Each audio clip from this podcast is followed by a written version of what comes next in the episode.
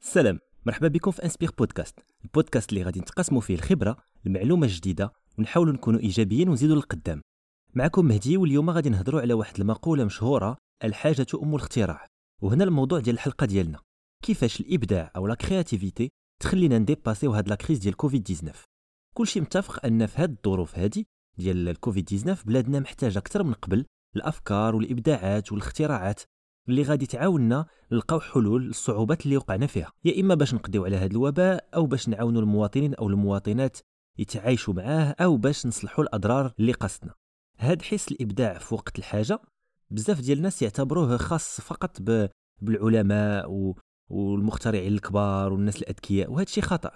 حيت كل واحد فينا كيتزاد بهذه القدرة ديال الاختراع وديال الابتكار. خاصو غير يثيق في راسو ويحاول ويحاول حتى ينجح.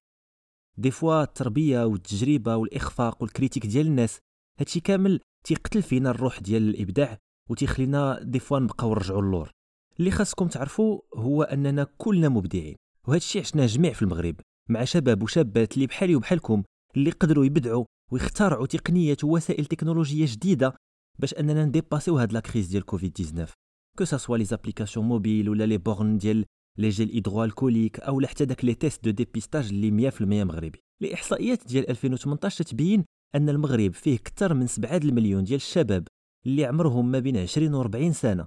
وبالنسبة ليا هادشي تيبين أننا عندنا 7 ديال المليون ديال الفرص ديال الابتكار وديال الاختراع باش نزيدوا للقدام ونبينوا على قدرات ديالنا. تبقاو على خير.